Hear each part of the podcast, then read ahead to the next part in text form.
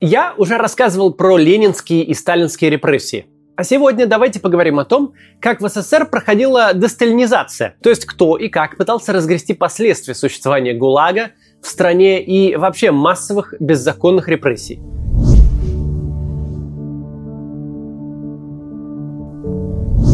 Иосиф Сталин умер в 1953 году.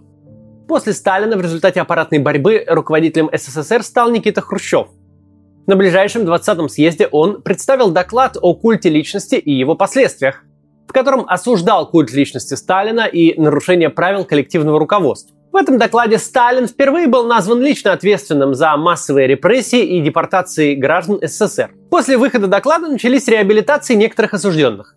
К 1961 году за отсутствием состава преступления были реабилитированы 800 тысяч человек при том, что в ГУЛАГе в начале 50-х годов сидели 5,5 миллионов человек. Родственникам погибших выдали справки с сложными данными об обстоятельствах и дате смерти. Например, если человека расстреляли в 1937 году, в справке о смерти могло быть написано, что он умер в лагере от язвы желудка в 1943 Конфискованное имущество реабилитированным не возвращали. Важно отметить, что хрущевская десталинизация не имела целью организацию судов над преступниками или осуждение стоявшей за репрессиями государственной идеологии, эти репрессии породившие. Главной задачей борьбы с культом личности для Хрущева было укрепление собственной власти и ослабление политических оппонентов. Как только государство заговорило о проблемах культа личности, на это последовал живейший отклик со стороны общества. Одним из основных способов осмысления прошлого доступных для советских граждан оказалась литература. Других возможностей для этого тогда не было. Как сейчас мы читаем чьи-то публикации в соцсетях и пишем комментарии – так и тогда люди читали статьи, рассказы и повести в литературных журналах и писали письма со своими впечатлениями в редакцию. Центром такого разговора стал журнал «Новый мир». В нем начали публиковать воспоминания, дневники и художественные произведения о репрессиях в СССР. Например, «Один день Ивана Денисовича» Александра Солженицына, роман «Хранитель древностей» Юрия Домбровского, дневник Нины Костериной, девушки, пережившей арест отца в 1937 году, погибшей на войне, в 20-летнем возрасте. Реакция на эти публикации была невероятная. Читатели присылали огромное количество писем, причем писали как жертвы террора, так и его исполнители. Письма в редакцию были для людей первой легальной публичной возможностью поговорить про свой опыт репрессии и отношение к ним. Вот один пример. Письмо Ивана Королева из Таджикистана. После отставки Хрущева в 1964 году э, оценка государственного террора начинает меняться. Власть берет курс на сглаживание излишне критичного подхода к прошлому. Критика культа личности теперь воспринимается как попытка э, поставить под сомнение завоевание социализма и успех в освобождении Европы от фашизма. В ответ на это в обществе развивается диссидентское движение. В начале 80-х из учебников и энциклопедии исчезали упоминания о репрессиях. В это же время проходили вполне сталинского образца кампании по борьбе со стяжателями и тунеядцами и с нарушителями трудовой дисциплины. В 1985 году, к 40-й годовщине Победы, звучит предложение вернуть Волгограду имя Сталинград. За счет апелляции к сильной руке власти – пытаются выйти из идеологического и экономического тупика. Общество тем временем продолжает осмыслять сталинскую эпоху. Созданный в начале перестройки фильм Тенгиза Абуладзе «Покаяние», рассказывающий притчу о том, как некого Варлама, организатора репрессий, пытаются похоронить, а его труп каждый день вновь оказывается в доме, становится одним из главных символических высказываний этого времени. В 1986 году, после нескольких лет запрета, фильм допустили до закрытых просмотров а на следующий год он уже вышел в открытый прокат и получил гран-при в Каннах, а еще через год Ленинскую премию. С приходом к власти Горбачева э, наконец стало возможно говорить о репрессиях открыто, ну или почти открыто. Стали печататься воспоминания о ГУЛАГе, написанные еще в 60-е годы, но до этого момента запрещенные в СССР. Так были опубликованы «Архипелаг ГУЛАГ» Александра Солженицына, «Колымские рассказы» Варлама Шаламова, Крутой маршрут Евгений Гинзбург. В обществе начинается дискуссия о том, что необходимо создать мемориал жертвам репрессий. В журналах публикуют статьи и открытые письма на эту тему. В июне 1988 года журнал «Огонек» и группа активистов объявили конкурс на создание такого памятника. Людям предложили присылать свои работы. Обсуждали их в рамках открытого мероприятия, которое назвали «Неделя совести».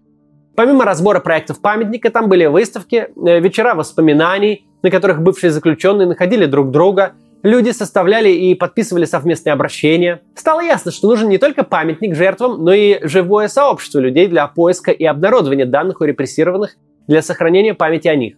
Так возникло общество «Мемориал». 30 октября памятник был открыт. Его установили на Лубянской площади, прямо напротив здания КГБ. Это валун, привезенный Соловков, где в 20-30-е годы находился Соловецкий лагерь особого назначения.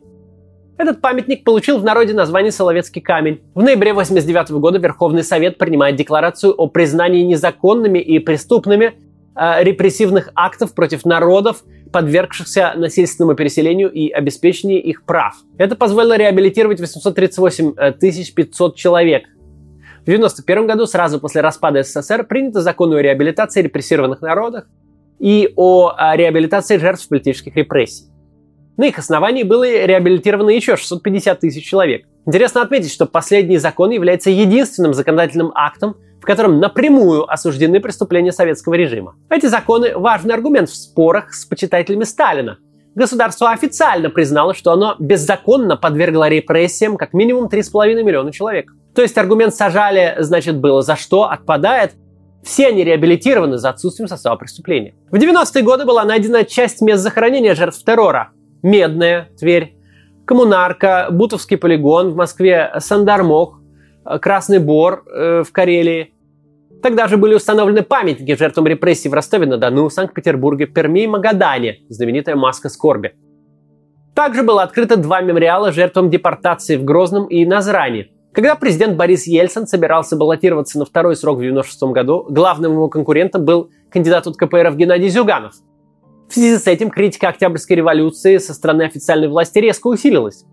В послании Федеральному собранию Ельцин сказал так – Важно до конца осознать, что трагические последствия коммунистического эксперимента были закономерны, и массовые репрессии, и жесткий политический монополизм, и классовые чистки, и тотальное идеологическое прореживание э, культуры и э, отгороженность от внешнего мира и поддержание атмосферы враждебности и страха. Все это родовые признаки тоталитарного режима. И все это означает, что путь назад – это путь в исторический тупик к неизбежной гибели России. Но после первого тура выборов, на которых Ельцин обошел кандидата от КПРФ всего лишь на 3%, он начал искать способы смягчения конфронтации. В том же 96 году президент издает указ, э, назначающий 7 ноября э, днем согласия и примирения, а 97 год, 80-летие Октябрьской революции, годом согласия и примирения. После избрания президентом Путина отношение к советскому прошлому начало постепенно меняться. Его подход называют доктриной тотальной преемственности. Эта преемственность выразилась в том числе в э, диковинном сочетании государственных символов современной России. Флаг триколор, ассоциирующийся с демократами, герб с двухлавым орлом, отсылающий к Российской империи, и гимн на старую советскую мелодию и на слова все того же автора Михалкова. Красивенько. Вроде бы неплохо, мы пытаемся помирить разные ценности. Но проблема в том, что при таком подходе мы умалчиваем об ответственности. Мол, давайте забудем плохое, сотрем из памяти преступления, будем говорить только о том, чем можно гордиться. Таким образом, возникает история России как великой державы, объединяющей э, события дореволюционной России, советской истории и постсоветского периода в одно сплошное героическое прошлое. На отношение к репрессиям в постсоветской России серьезно повлиял Поместный собор Русской Православной Церкви 2000 года. Во время этого собора было канонизировано более тысячи новомучеников, людей, убитых за э, исповедования православной веры в советские годы. Гонения на церковь были частью политики СССР. Верующих арестовывали, ссылали, расстреливали за их убеждения. А уж сколько было взорванных храмов или перепрофилировано под склад картошки, сложно сосчитать. Православная церковь тоже вовлекает людей в сохранение памяти о репрессиях и занимается исследованием архивов. Например, Екатеринбургская епархия ежегодно проводит царские дни в годовщину убийства царской семьи. В этих мероприятиях каждый год участвует до 100 тысяч человек. Однако почитание новомучеников тоже не поставило вопроса об ответственности за произошедшее. 30 октября 2007 года, в день памяти жертв политических репрессий, президент Путин совместно с патриархом Алексием II посетили подмосковный мемориальный комплекс, созданный на базе расстрельного полигона в Бутово. Этот визит запомнился тем, что именно в тот день Путин произнес речь, наиболее внятно осуждающую советскую идеологию и ее последствия. Такие трагедии повторялись в истории человечества не однажды. И всегда это случалось тогда, когда привлекательные на первый взгляд, но пустые на поверку идеалы ставились выше основной ценности, ценности человеческой жизни, выше прав и свобод человека. Для нашей страны это особая трагедия, потому что масштаб колоссальный. Ведь уничтожены были, сосланы в лагеря, расстреляны, замучены сотни тысяч, миллионы человек. Причем это, как правило, люди со своим собственным мнением. Это люди, которые не боялись его высказывать. Это наиболее эффективные люди. Это цвет нации. И, конечно, мы долгие годы до сих пор ощущаем эту трагедию на себе. Во второй половине 2000-х часть стран Восточной Европы фактически уравняли советскую оккупацию своих территорий с нацистской. В ответ на это в России стала формироваться оборонительная историческая политика. Например, тогда стали появляться учебники истории, которые делали акцент на положительных моментах сталинской эпохи. Так сказать, пытались уравновесить перегибы успехами. В 2009 году была создана президентская комиссия по противодействию попыткам фальсификации истории в ущерб интересам России. Однако учебники, воспевавшие эффективный менеджмент Сталина и комиссия, основной задачей которой было вмешательство в научные исследования, получили настолько резкий и единодушный отпор в обществе, и особенно среди ученых, что эти начинания пришлось свернуть. Комиссия проработала всего три года. В 2011 году рабочая группа Совета при президенте России по развитию гражданского общества и правам человека совместно с обществом «Мемориал» предложила проект программы об увековечивании памяти жертв тоталитарного режима и национальном примирении. Эта программа предполагала государственную финансовую поддержку академических исследований на эту тему. Авторы хотели, чтобы, наконец, преступления режима получили юридическую оценку, а государственным чиновникам запретили отрицать или оправдывать преступления СССР. Программу обсуждали несколько лет, но так и не приняли. Вместо нее в августе 2015 года утвердили концепцию государственной политики по увековечиванию памяти жертв политических репрессий, в отличие от предлагавшейся ранее программы, она не имеет госфинансирования. Примечательно, что слова о тоталитарном режиме и национальном примирении из названия исчезли. 4 ноября 2015 года, в День народного единства, в Манеже епископ Тихон э, Шевкунов открыл выставку «Моя история 20 век» 1445 год от Великих Потрясений к Великой Победе.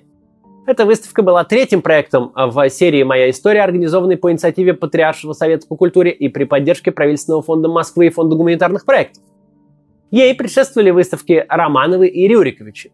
Выставка рассказывает о том, что в истории Советского Союза были и трагедии, гражданская война и сталинские репрессии, и успехи, индустриализация, победа в э, Великой Отечественной войне. Авторы экспозиции подчеркнуто отказываются от этических оценок прошлого, в этой парадигме ГУЛАГ оказывается просто одним из череды испытаний нашей истории. После презентации в Москве выставка на постоянной основе открыта в 25 регионах России. 30 октября 2017 года, в День памяти жертв советских политических репрессий, Путин открыл на проспекте Сахарова в Москве памятник «Стена скорби».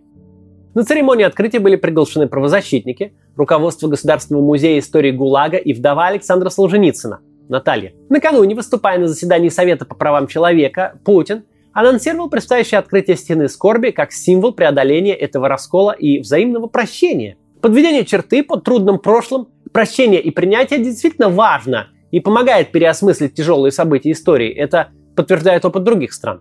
Но прежде чем подводить черту, надо взять на себя ответственность за эти преступления – Иначе все это не более чем отгораживание от проблем. В данном случае разговор об ответственности опять не случился. Стоит отметить, что на момент открытия стены скорби общество «Мемориал» Организация, занимающаяся изучением истории советского государственного террора, была объявлена иностранным агентом. А историк Юрий Дмитриев, обнаруживший одно из крупнейших захоронений советского террора, Сандармох в Карелии, уже год как ожидал в СИЗО приговора по политически инспирированному уголовному делу. В общем, государство у нас пока не спешит говорить о репрессиях и сохранять память о них. Но есть очень значительные и важные гражданские инициативы. С 2007 года у Соловецкого камня начала проходить ежегодная акция возвращения имен. Ее организует общество «Мемориал». Весь день 29 октября люди по очереди подходят к микрофону и читают вслух имена погибших в ГУЛАГе. Дело в том, что одной из идей борьбы с врагами народа в СССР было уничтожение памяти о них. В лагере имя человека заменялось на номер, на воле родственники были вынуждены скрывать свое родство с осужденными, так как иначе их тоже могли постигнуть репрессии. Уничтожали документы, лицо человека вырезали с семейных фотографий и так далее. В первые годы акция возвращения имен собирала по несколько сотен человек. В 2017 в ней приняли участие уже более 5000 человек в 32 городах. С 2010 года члены э, православного Преображенского братства, вдохновленные акцией возвращения имен, организуют 30 октября акцию «Молитва памяти», которая состоит из чтения имен репрессированных и покаянной молитвы за беззаконные репрессии. Эта акция тоже проводится во многих городах России. В 2014 году стартовал проект «Последний адрес» на домах, где жили репрессированные в советское время люди. Стали устанавливать таблички с указанием имени человека и даты, когда его забрали из этого дома. Не политический формат этого проекта и его этический посыл расположили к нему большое количество людей. К началу 2020 года в разных городах России были установлены тысяча табличек последнего адреса. На моем доме две таблички таких установлены. Для того, чтобы установить такую табличку, надо провести собрание жильцов дома и получить их согласие на установку. Таким образом, проект провоцирует общественное обсуждение темы и личную инициативу. В последние годы э, тема памяти о советском терроре становится все заметнее. Она начала выплескиваться за пределы узкого круга людей, специально ею интересующихся. Упоминание возвращения имен и последнего адреса все чаще можно встретить в российских СМИ, а публикации, касающиеся ГУЛАГа, вызывают все более широкий интерес. Например, одним из самых популярных материалов газеты «Ведомости» за весну-лето 2017 года стала статья Олега Хлевнюка о Большом терроре.